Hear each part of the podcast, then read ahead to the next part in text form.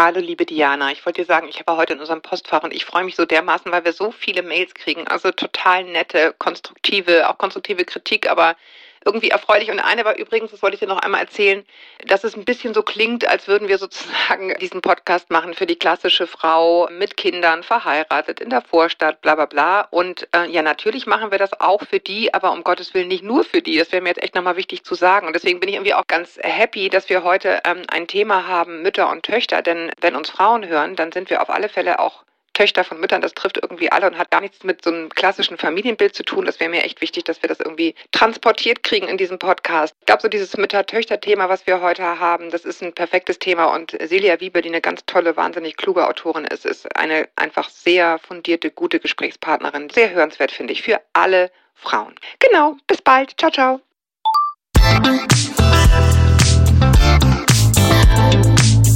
Willkommen zu einer neuen Folge von Meno an mich. Denn dieser Podcast ist für euch, liebe gereifte und interessierte Frauen dieses Landes. Jede Woche sprechen wir mit spannenden Frauen und empowern euch mit Wissen und Inspiration. Wir, das sind Diana Helfrich und Julia Schmidt-Jorzig aus der Brigitte Woman Redaktion. Heute spricht Julia mit der Autorin Silja Wiebe. Sie hat schon vor einiger Zeit ein Buch über das Verhältnis von Müttern und Töchtern geschrieben. Unsere Mütter, wie Töchter sie lieben und mit ihnen kämpfen, heißt es. Darin erzählen zwölf Töchter ihre ganz persönliche Mutter-Tochter-Geschichte und denken darüber nach, wie sich ihr Blick auf das Verhältnis im Laufe der Jahre geändert hat. Denn wir alle kennen diese Auseinandersetzung mit der eigenen Mutter, die gar nicht immer von Konflikten geprägt sein muss, die aber immer um die Frage kreist, wie können sie nebeneinander existieren? Unsere Rollen als Frauen, Mütter und Töchter. All das beginnt ja zu Teenagerzeiten, wenn wir uns vortasten in die neue Welt der Weiblichkeit, entwickelt sich dann nochmal, wenn wir junge Frauen und vielleicht Mütter werden und kriegt schließlich nochmal eine ganz neue Dimension, wenn unsere eigenen Kinder uns entwachsen oder oder und sich die Frage stellt, wer in der Herkunftsfamilie die Eltern oder die Mutter pflegen soll.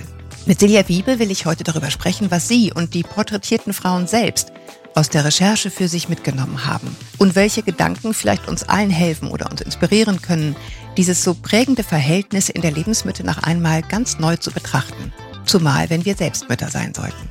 Willkommen, liebe Silja. Ja, hallo, ich freue mich. Ich mich auch. Silja, wenn du das Wort Mutter hörst, denkst du an dich selbst oder an deine Mutter? Das ist echt mal eine gute Frage. Na klar. Ich glaube, fängt ja gut an. Ich denke tatsächlich dann eher an meine Mutter, wenn ich das Wort Mutter höre. Vielleicht auch, weil man sich selber nicht als Mutter bezeichnet oder nicht als Mutter hört, ne, sondern als Mama. Also bei Mama würde ich an mich denken und bei Mutter Aha. an meine Mutter. Ja, es ist spannend, weil ich dachte, du würdest jetzt sagen, so habe ich nämlich den Satz im Kopf zu Ende gemacht, weil man sich selbst nicht als Mutter definiert oder so, weißt du? Also oder nicht nur, sondern halt als Silja oder Julia oder whoever, also einfach als die Person, die man ist. Und ich kann mir denken, dass da auch ganz viel drin liegt in dieser Annahme, weißt du, dass man ja nicht nur das ist, weil das bist du ja sofort in Beziehung zu jemanden. Du bist ja auch einfach für dich selbst. Und ich glaube, da liegt wahrscheinlich schon ganz viel drin, ne? in dieser Wahrnehmung von diesem Wort, oder?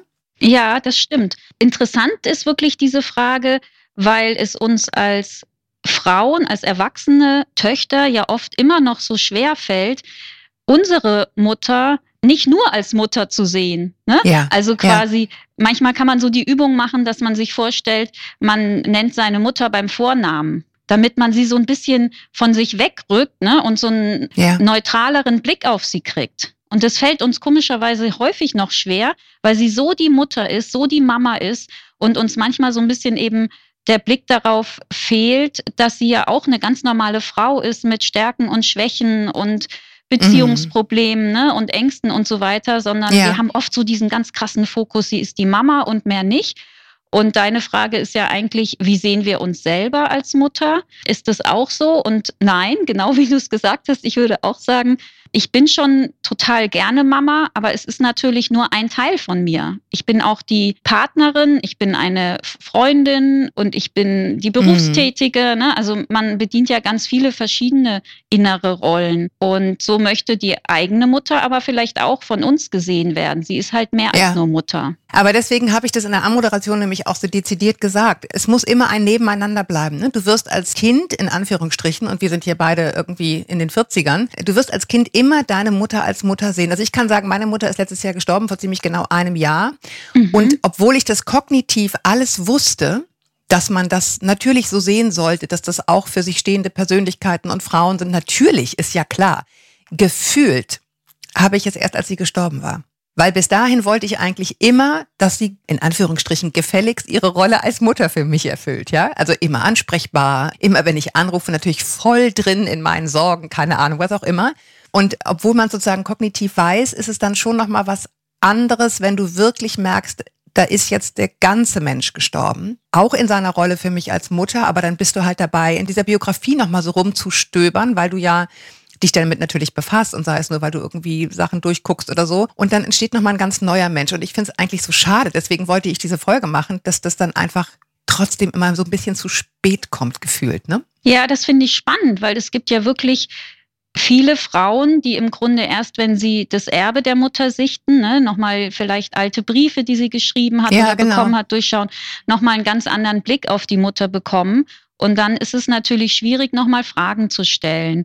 Also einfacher ist es vielleicht auch dann der Trauerprozess um die frisch verstorbene Mutter, wenn man schon früher eigentlich diese Mutterbeziehung hinterfragt. Auf der anderen Seite macht man das vielleicht auch nur, wenn die Mutterbeziehung sehr schwierig ist oder überhaupt mhm. konfliktreich. Ne? Dann fängt man sicher schon mit Mitte 30, würde ich sagen, oder dann, wenn man selber Kinder bekommt, an, die Mutter zu hinterfragen oder die Beziehung nochmal so genauer zu durchleuchten. Also auch so mit dem Fokus, welche Schwierigkeiten, welche Muster, die ich immer noch habe als Erwachsene, haben eigentlich doch mit meinem komplizierten Mutterverhältnis zu tun.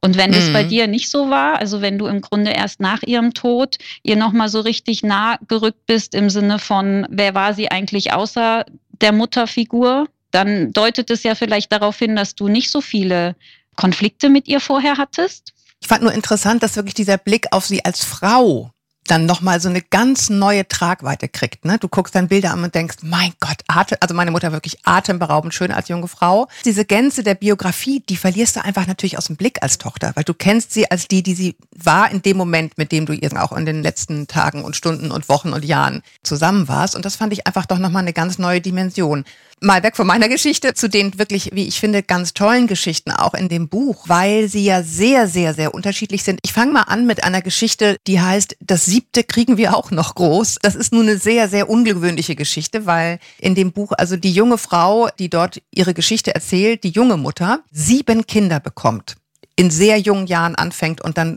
geschieht es einfach immer wieder.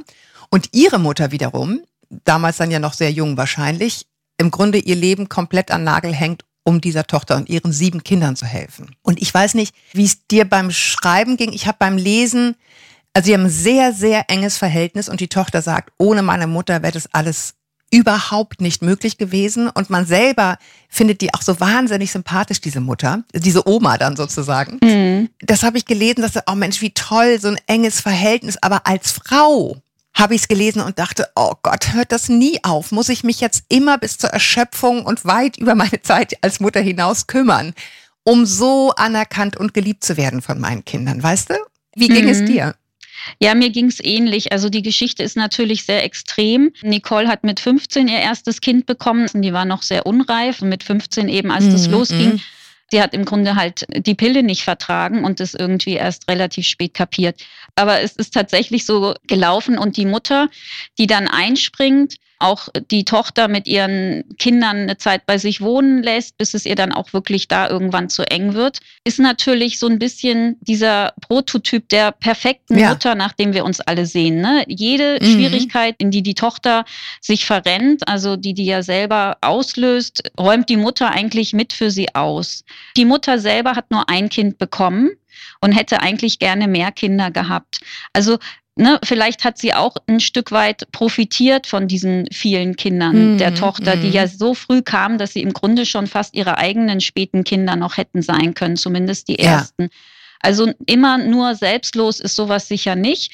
Die Tochter hat da sicher auch eine Lücke im Leben der Mutter gefüllt. Und so haben sie sich gegenseitig gut getan. Aber ich denke mir, es ist schon auch wichtig für uns Frauen, dass wir wissen, dass unsere Mütter auch unabhängig von uns ein eigenständiges, zufriedenes Leben führen können, dass sie uns auch nicht brauchen, um erfüllt zu sein. Und ich denke, die beiden Frauen, Mutter und Tochter, haben sich einfach gegenseitig gebraucht. Naja, okay, das finde ich nochmal ganz interessanten Blick drauf, wenn es so ein Win-Win, warum auch immer, für, für beide Seiten ist. An dieser Stelle habe ich einen Impuls. Ich will das nur einfach einmal sagen. Das ist natürlich ein Frauenpodcast und ganz viele der Themen, von denen wir hier sprechen, berühren natürlich im Grunde die Frage, kann man die Lasten nicht auch teilen? Und natürlich sprechen wir dabei dann auch irgendwann über die Männer, ist ja klar, und über die Väter. Wo sind die eigentlich? Ne? Mhm. Also nun sind in dieser Geschichte gibt es durchaus einen Vater, der meines Wissens, wenn ich es richtig erinnere, auch durchaus bleibt. Also jedenfalls bei der Tochter. Also ich will das nur einmal sagen, wir sprechen jetzt hier über Mütter und Töchter, aber natürlich berührt das in ganz vielen Punkten, auch wenn wir gleich auf das Thema Pflege kommen, natürlich in Wahrheit Genderfragen. Ja, ne? ganz ne? so, klar. Ist, ist ja gar keine Frage. Es gibt ja in dem Buch auch eine andere Geschichte, wo eine Mutter also sehr stark ihr eigenes Leben lebt und Kinder hat. Ich sag mal extra und und nicht obwohl. Und dann auch vergleichsweise gleich irgendwie unsympathisch wird, weil die Tochter auch offensichtlich sehr darunter gelitten hat. Wie hat die Tochter das dann für sich verwandelt hinterher? Also diese Geschichte ist auch wieder sehr speziell. Die ist, steht sicher nicht stellvertretend für viele Mütter Töchterbeziehungen, weil die Mutter eben so eine wilde Hippie-Frau ist, die in Amerika lebt und auch mal so leichte Drogen im Teddybär der Tochter schmuggelt, also wirklich ein ziemlich verrücktes abgefahrenes Leben führt und sich mhm. kaum auf die Tochter einstellt, die sich im Grunde mit fünf schon ihr Frühstück selber macht und irgendwie zwischen zugekifften Freunden auf dem Sofa einschläft und so. Also die Tochter hat schon richtig schwer. Die Mutter landet irgendwann im Gefängnis. Die Tochter bei ihrem Vater, den sie bisher kaum kennt, der auch nicht wirklich sich besser kümmern kann. Und das ist so ein Beispiel von einer Tochter, die wirklich eigentlich alle Kraft aufbringen muss, ihren ganzen Willen mobilisieren muss, um der Mutter als erwachsene Frau zu verzeihen, um sich wirklich unabhängig zu machen, um quasi diesem narzisstischen Muttertyp etwas entgegenzusetzen. Und die mhm. Tochter setzt sich dann erstmal äußerlich ab. Die wohnen später eine Zeit lang dann in Deutschland und die Tochter geht dann nach Amerika schon recht früh, ich glaube so mit 17, weil sie einfach merkt, sie braucht Abstand zur Mutter. Ja. Sie will auch nicht deren Leben wiederholen. Also sie will nicht auch zu Drogen greifen. Sie muss sich räumlich absetzen. Sie merkt dann aber, obwohl sie wirklich äh, viele äh, tausend Kilometer entfernt ist, sie hat immer noch die Stimme der Mutter im Kopf die ihr Leben eigentlich beurteilt. Also egal wie weit man weg ist, so ist es ja auch häufig, mhm. wenn die mhm. Mutter gestorben ist. Wenn man eine schwierige Beziehung hat, ist die Mutter als innerer Kritiker häufig trotzdem noch da. Man wird die nicht so schnell los.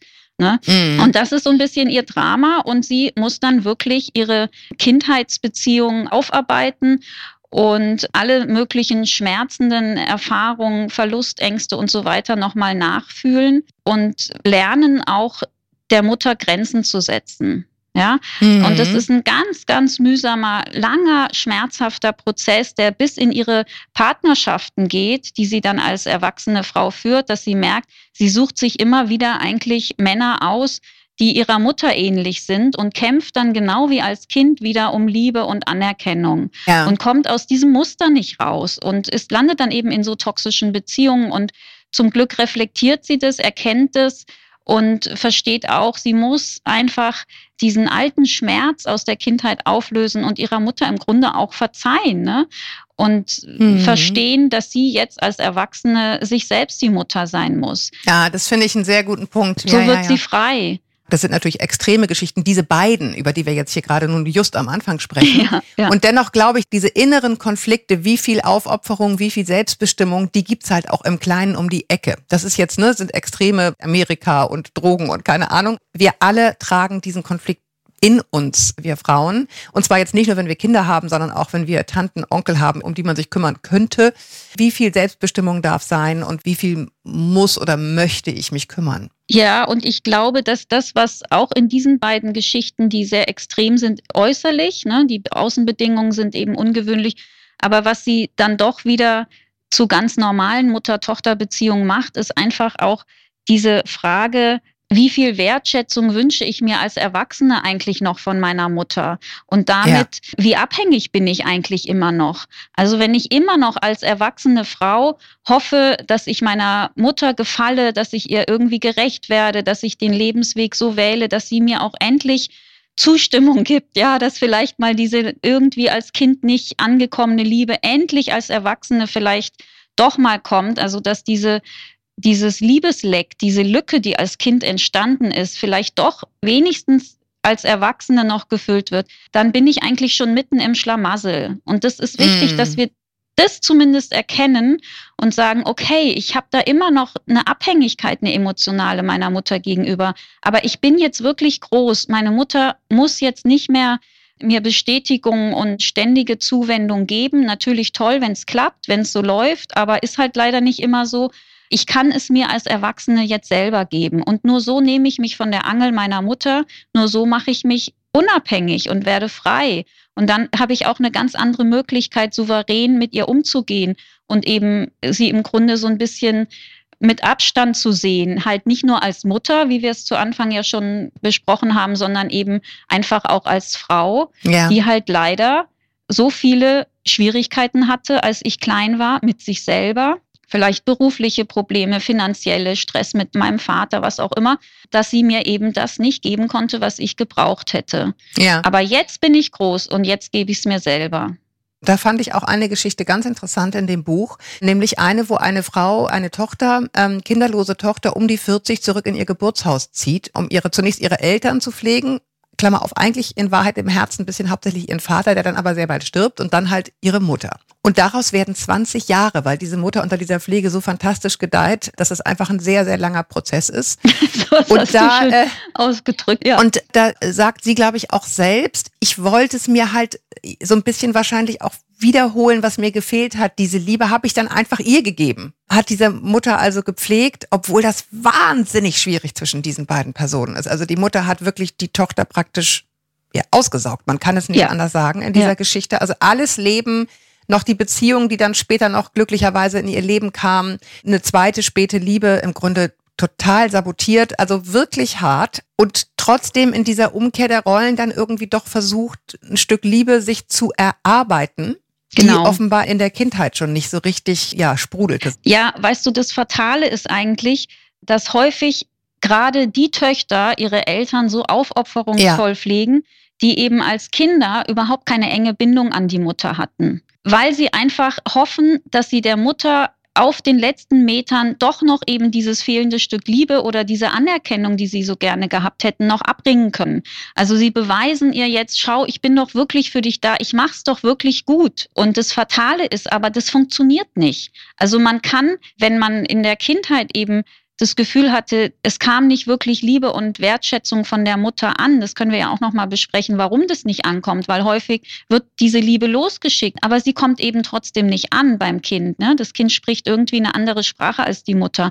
Und dann kann man das eigentlich nicht mehr im Nachhinein stopfen, dieses Leck. Man kann es nur stopfen, indem man es eben selber bei sich tut, ne? indem man sich selber versucht, genau anzuschauen, wo fehlt es mir eigentlich an Selbstliebe, an Selbstwertgefühl. Aber die Mutter kann nachträglich und auch andere Menschen können diese Rolle nicht mehr übernehmen. Und das ist aber dieser Reiz und dieser Kick, den man dann als bedürftige Tochter, sage ich mal, noch im Erwachsenenalter unbewusst ja mit sich herumschleppt und halt hofft, dass man jetzt der Mutter eben doch noch beweisen kann, dass man eine gute Tochter ist. Und in diesem Fall war es wirklich so, dass die Mutter von Ulrike, die ist 100 geworden, ja, also die hat 22 ja. Jahre sich pflegen lassen und eben, wie du es beschrieben hast, der Tochter das Leben wirklich äh, zur Hölle gemacht mit vielen erfundenen Krankheiten und aller Manipulation dieser Welt. Aber sie hat ihr bis zum Schluss nicht gesagt, danke, was du alles für mich gemacht hast. Ich habe dich immer geliebt oder irgend sowas, was die Tochter sich halt doch noch gewünscht hat,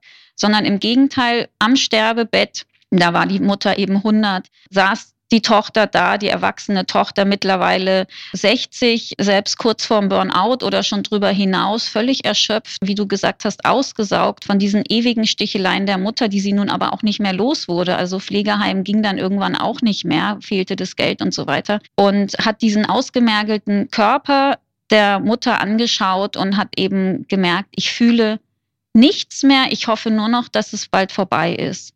Also mhm. weder die Tochter konnte noch irgendein Gefühl von Liebe am Ende haben, noch die Mutter. Und es war dann am, im Grunde einfach nur eine Erleichterung, als die Mutter dann endlich für beide endlich gehen konnte. Mhm. Die Tochter hat es nur noch tapfer zu Ende gebracht und die Mutter hat morgens beim Aufwachen oder Aufstehen mit Leidenston gefragt, bin ich immer noch da? und keiner hat sich gefreut, als sie dann 100 wurde. Wie furchtbar, ne? Wie tragisch ja. eigentlich. Ich meine, auch das, wenn ich jetzt zuhöre, denke ich, wir haben hier irgendwie die ganzen Gruselgeschichten ausgesucht. Aber es ist, ich finde trotzdem so dieses, also was ja jeder für sich mitnehmen kann, ist äh, vor allen Dingen aus dem, was du jetzt auch am Ende nochmal gesagt hast, ist, dass Liebe eigentlich nur möglich ist, wo auch Grenzen möglich sind. Ja. Ja, wo ich sagen kann, hier ist meine Grenze, hier kann ich nicht mehr hier musst du jetzt einfach selber schauen. Also ich habe wirklich nur die allerletzten Monate, ansonsten hat es der Mann meiner Mutter wirklich aufopferungsvoll gemacht, meine Mutter mitgepflegt. Ich kann sagen, es, es ist in der Tat, habe ich mich noch nie so richtig an einem Ort gefühlt und zur richtigen Zeit wie in diesen Monaten, wo ich dachte, das ist einfach, so möchte ich, dass es ist. Und dennoch ist es natürlich ja diese Überschreitung zu, Jetzt mache ich es wieder, das finde ich zum Beispiel auch einen ganz entscheidenden Punkt, dass es eben vielfach wirklich einfach die Frauen sind, die dieses Gefühl von Verpflichtung in sich fühlen. Ja, das, es wird sogar in Studien belegt, dass tatsächlich in der Regel, also zu viel größeren Anteilen, die Frauen ihre Eltern pflegen und nicht die Männer. Das kann aber auch mit daran liegen, dass die Töchter einfach eine andere Beziehung zu ihren Müttern haben als die Söhne. Also Mutter-Tochter-Beziehungen sind oft konfliktreicher, aber wo Reibung ist, entsteht Wärme ne? und, und zugleich eben auch näher. Mhm. Es gibt mehr Auseinandersetzungen. Es gibt natürlich auch von der Seite der Mütter aus viel mehr Vergleiche. Ne, man vergleicht sich mit einem jungen Mann einfach nicht so wie mit der eigenen Tochter. Ne? Und auch Scham vielleicht, ne? Also einfach körperliche Scham, kann ich mir vorstellen, spielt auf Mutterseite auch eine Rolle. Ne? Diese Überschreitung, der, der, der fasst mich ein Mann an in dieser hilflosen Situation, wo ich mich selber einfach gar nicht mehr gut fühle. Ja? Ich weiß nicht, ob das in dem hohen Alter noch ein Thema ist, wenn man wirklich krank ist und in dem Alter, ob dann man sich selber noch für seinen Körper schämt. Ich glaube es fast nicht. Meine Großmutter väterlicherseits, mit der habe ich da mal noch drüber gesprochen weil die hat sehr viel Liebe und Zuwendung von meinem Vater gekriegt. Die hatten eine sehr enge mhm. Bindung und die lag dann auch lange im Pflegeheim. Und mein Vater hat sie auch mit Selbstverständlichkeit ne, auf die Toilette gesetzt und so weiter. Und das war für die beiden überhaupt kein Problem. Aber die waren sich immer sehr nah. Ja, mhm. ich denke vielleicht schon auch, dass aber grundsätzlich das Pflegende einfach auch so was Weibliches ist. Ich glaube, das ist genau die Diskussion, die wir im Moment führen. Ne? Ist das typisch weiblich, sich zu kümmern?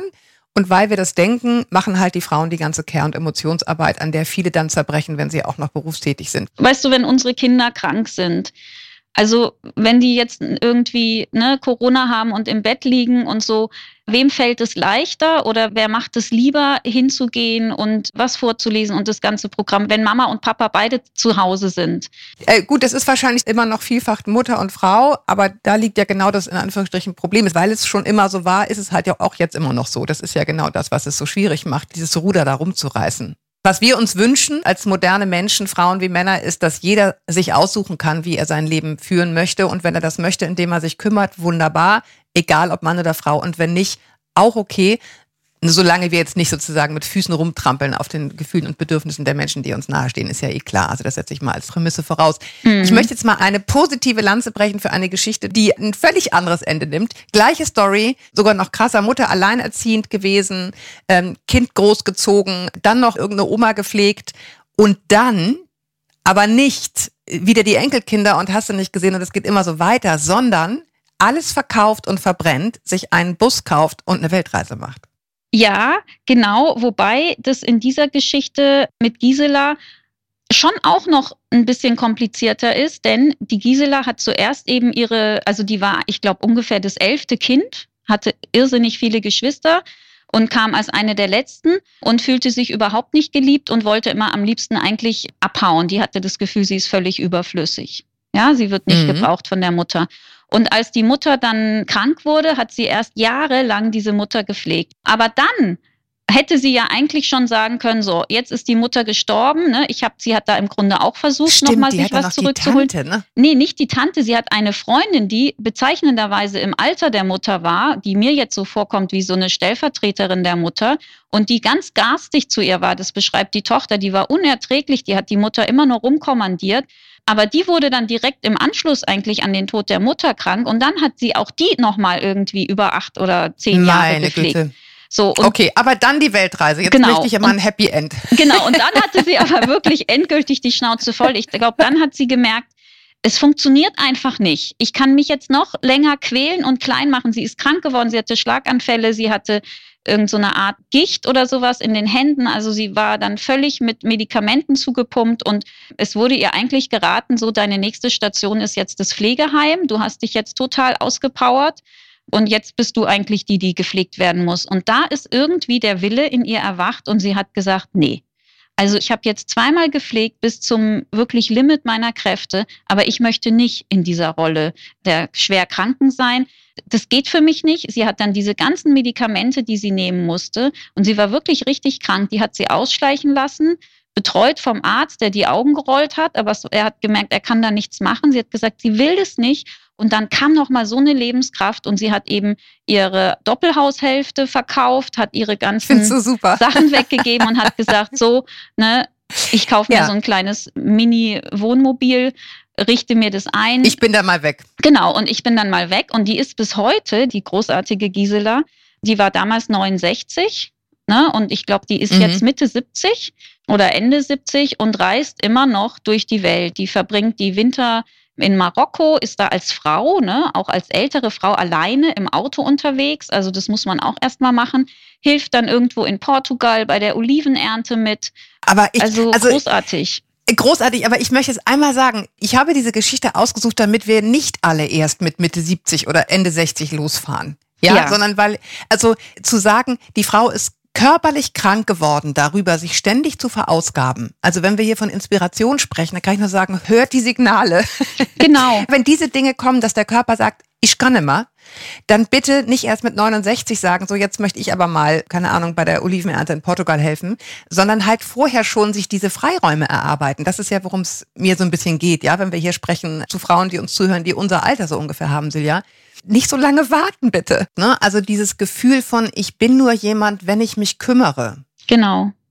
Das ist eine gelernte Wahrheit, die mir sagt, ich selber darf für, für das, was ich einfach nur möchte, darf ich mir den Raum gar nicht nehmen, sondern ich muss mich kümmern und dann darf ich. Genau. Und insofern. Ich muss was tun, um geliebt zu werden. Genau. Da spürt man ja dieses Leck aus der Kindheit. Ja. So einfach, ne, der Löffel, der ein Loch hat und die Liebe, die ist durchgeflossen. Das muss man sich einfach frühzeitig bewusst machen, dass man wirklich guckt, es ist ja was Wundervolles, hilflose Menschen zu pflegen und da zu sein für andere. Das möchte ich überhaupt nicht mindern. Das ist, ich finde das ganz beeindruckend, was da auch Mütter von schwerstbehinderten Kindern leisten. Da ist es ja wieder eine ganz andere Geschichte. Ne? Pflege, man muss ja nicht mhm. Pflege jetzt kritisch hinterfragen grundsätzlich.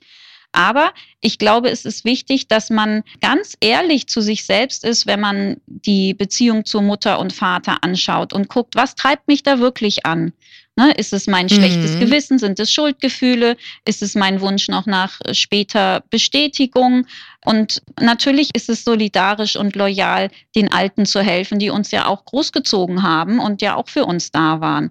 Nur glaube ich, tut es gut, sich ganz ehrlich damit zu konfrontieren, was sind eigentlich wirklich meine Motive, weil dann bin ich frei. Wenn ich frei bin innerlich und mich dann für Hilfe entscheide, dann ist es das Beste eigentlich, was ich tun kann. Dann ist es einfach Liebe. Ja, und ich bleibe dabei und diese Arbeit auch aufzuteilen unter den Menschen, die da sind, auch den männlichen das und geht ja weiblichen nicht, ne? Personen. Ne? Also wie willst ja, du ja. deine Geschwister dazu kriegen, wenn die sagen, nö, sorry, ich lebe aber gerade auf Mallorca oder ich werde jetzt Yoga-Lehrerin, ich, ich, mhm. kann das nicht. Aber ich glaube, da vermeiden wir den nächsten Gender-Konflikt, wenn wir dann sagen, na okay, dann mache ich es halt, weil du bist ja so beschäftigt. Aber was willst du machen, wenn deine Geschwister nicht bereit sind? Ja, zumindest sich streiten. Ja. zumindest sich streiten. Oder zumindest, also das nicht so selbstverständlich übernehmen. So dieses, du machst es schon. Ich habe gesagt, ich möchte unbedingt über Mitgefühl sprechen. Mhm. Das hattest du nämlich vorhin schon so toll angeteasert. Und es gibt eine Geschichte, das ist, glaube ich, ein ziemlicher Klassiker aus dieser Kriegsenkelgeneration. Wenn Mütter also schwer traumatisierende Dinge erlebt haben und einfach nicht in der Lage sind, aufgrund dieser Erlebnisse ihren Kindern so die Liebe zu zeigen, sage ich mal, wie die Kinder es sich wünschen. Auch da gibt es eine Geschichte in dem Buch und erst als die Tochter dann äh, der Mann sich von ihr trennt, geht sie das alles nochmal an, dieses ganze Verhältnis zu ihrer Mutter und kommt am Ende dazu, dass sie sagt, es kam dann irgendwann der Punkt, wo ich das Ganze mit Mitgefühl betrachten konnte. Für sie. Genau. Und dadurch wurde es mir möglich, es so zu nehmen, wie es war. Es ist ja nicht heile, heile Segen, dann ist alles wieder gut. Aber so dieses mit einer anderen Perspektive drauf zu schauen, nämlich eben auch gar nicht mehr so richtig mit dieser Tochterperspektive, sondern mit dieser mitmenschlichen Perspektive auf die Mutter zu schauen und was der widerfahren ist und zu sagen, ich kann Mitgefühl empfinden, weil das nämlich inkludiert, ich habe es auch mit mir selbst, oder? Genau, also erst in dem Moment, wo ich wirklich die Mutter so ein Stück weit von mir wegschieben kann, ne? in dem Moment, wo ich nicht nur bedürftig bin, das ist ja ein Unterschied. Wir müssen erstmal ja auch für uns erkennen, was empfinde ich eigentlich für meine Mutter? Ist es in erster Linie Bedürftigkeit, also will ich was von ihr oder ist es wirklich Liebe? Das ist was völlig mhm. anderes. Ne? Also will ich gesehen werden und Liebe von ihr oder ja, liebe Kann man das immer so selber? trennen? Oha. Ja. Ich glaube, mhm. man kann das schon trennen, wenn man sich damit wirklich beschäftigt. Also das muss man nur erstmal für sich herausarbeiten. Das sind, dauert manchmal ein paar Jahre, dass man mhm. erkennt, denn Bedürftigkeit macht abhängig und Liebe lässt frei. Na, deswegen ist das ist schon mal der Unterschied. Und bei der Sigrid, die du gerade angesprochen hast, war es so, die war so eine ganz coole, im Leben stehende Frau, hatte einen Sohn, einen schon fast Erwachsenen, super erfolgreich im Job, lief alles wie am Schnürchen und dann hat sich ihr Mann völlig überraschend fremd verliebt und sie verlassen. Und bei Sigrid ist was passiert, womit sie nicht gerechnet hat. Aus dieser eigentlich im Leben stehenden taffen Frau wurde ein solches panisches Häufchen Elend, das im Grunde lebensunfähig war. Und die hat es gar nicht verstanden, weil klar schmerzt es und ist ein Schock, wenn der Mann einen plötzlich verlässt. Die, ganzen Zukunftsvorstellungen äh, rieseln dahin. Ne? Aber mhm. sie hat dann irgendwann gemerkt, das ist noch irgendwas anderes. Ich falle in ein Loch, ich falle und falle und ich, die war wirklich ab dem Moment wie traumatisiert. So, und dann war im Grunde ist ihr Sohn, der mittlerweile studiert hat und einen Freund hatte, der Psychologe war. Und der hat dann zu ihr gesagt, sag mal, ist da bei dir in der Kindheit irgendwas gewesen? Hast du irgendwie mal über deine Mutterbeziehung nachgedacht? Also sie ist davon selber gar nicht drauf gekommen. Und Immer sind die Mütter schuld. Ja, ja also verrückt, noch nicht, nicht, nicht mm. schuld, ne? aber ja, ja, es war dann klar. tatsächlich so, sie wurde von ihrer Mutter, die auch schwerst traumatisiert war aufgrund von Kriegsgeschehnissen, mit anderthalb Jahren verlassen. Die Mutter kam in die Psychiatrie und sie saß da alleine und ging zur Oma. Und als sie vier Jahre alt war, wiederholte sich dieser traumatische Mutterverlust, weil die Mutter sie jetzt wieder haben wollte und die Oma, die nun ihre engste Bezugsperson war, quasi wieder von 0 auf 100 mhm. aus ihrem Leben verschwand.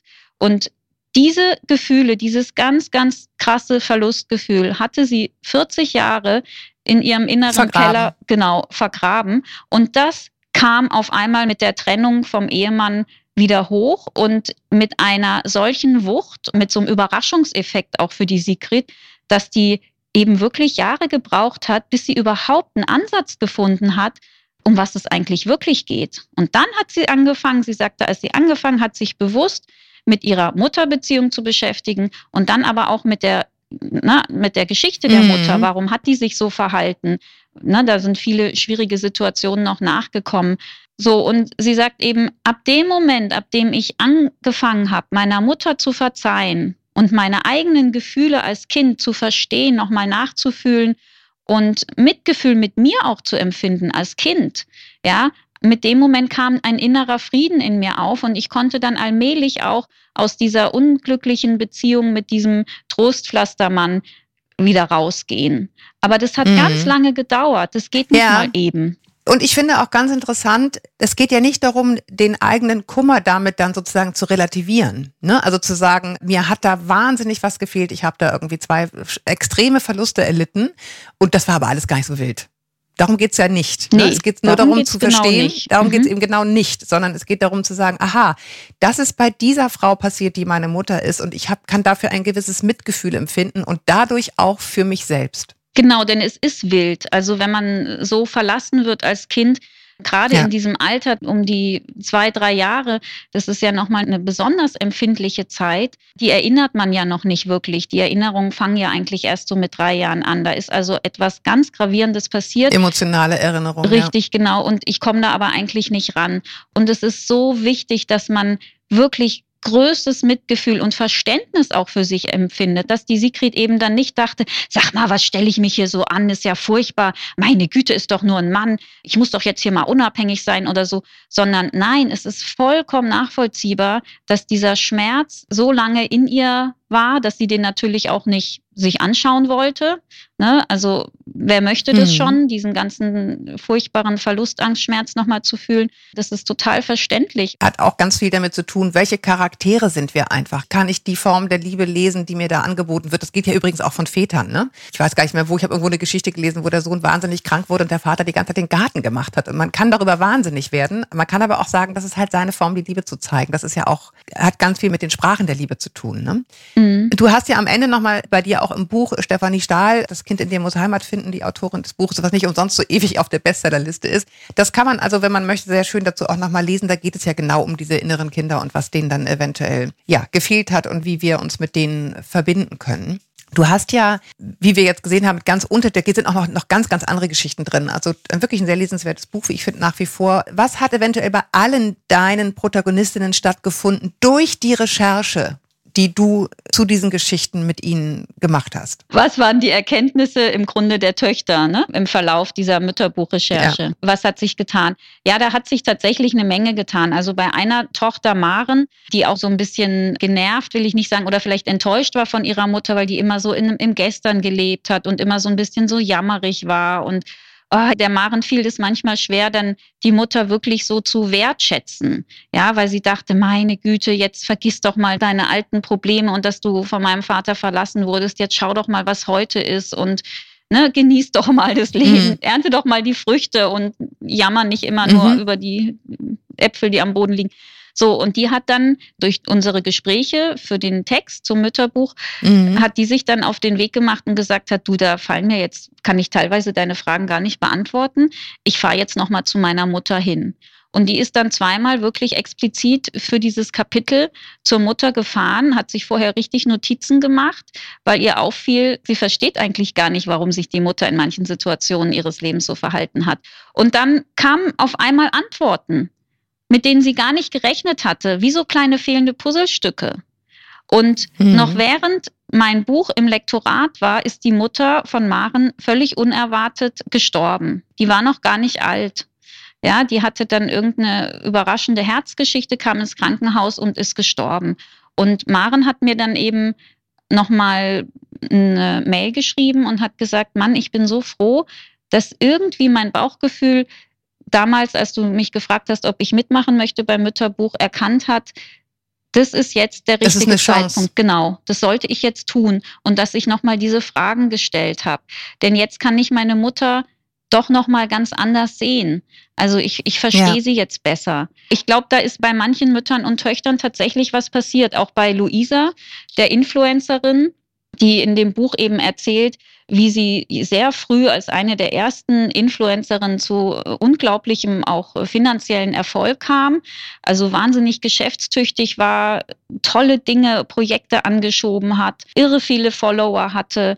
Also ne, eigentlich die Influencerin der ersten Stunde und die Mutter eine Kinder- und Jugendpsychotherapeutin so eigentlich gefühlt die einzige war, die überhaupt keine Anerkennung für sie hatte die im Grunde. Weil sie einfach konsumkritisch war und das einfach Firlefanz fand. Ja, die hat gesagt, Kurz mein Gott, gesagt, ich ja. habe eine total intelligente Tochter und die preist da jetzt irgendwie bei Instagram Lippenstift und irgendwelche Edelturnschuhe an. Kann doch nicht wahr sein. Und ich habe dann mit der Tochter eben viel gesprochen, über im Grunde auch so ein bisschen deren Schmerz, dass die Mutter das gar nicht sieht, was sie da leistet, was da eigentlich dahinter steht, dass das viel mehr ist, als einen Lippenstift in die Kamera zu halten.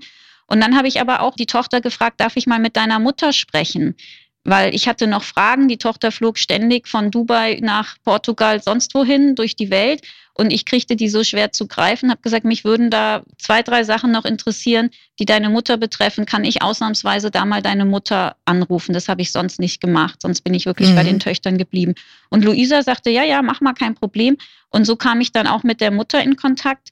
Und ja, die hat mir dann beschrieben eigentlich, dass sie sich über sich selber so ärgert und mit sich selber hadert, dass ihr innerer Kritiker ihr da oft so im Weg steht und sie die Tochter dann manchmal so abwertet oder der nicht gerecht wird, also dass sich quasi ihre eigenen Vorstellungen was Erfolg ist. Ne? Also bitte lieber hm. eine akademische Laufbahn, kann sie nicht Lehrerin mhm. werden oder Juristin. Unterbezahlt. Genau. Also ja, dass sich das so dazwischen schiebt und ihr eigentlich im ja. Weg steht, dass sie das merkt, aber da irgendwie nicht rauskommt.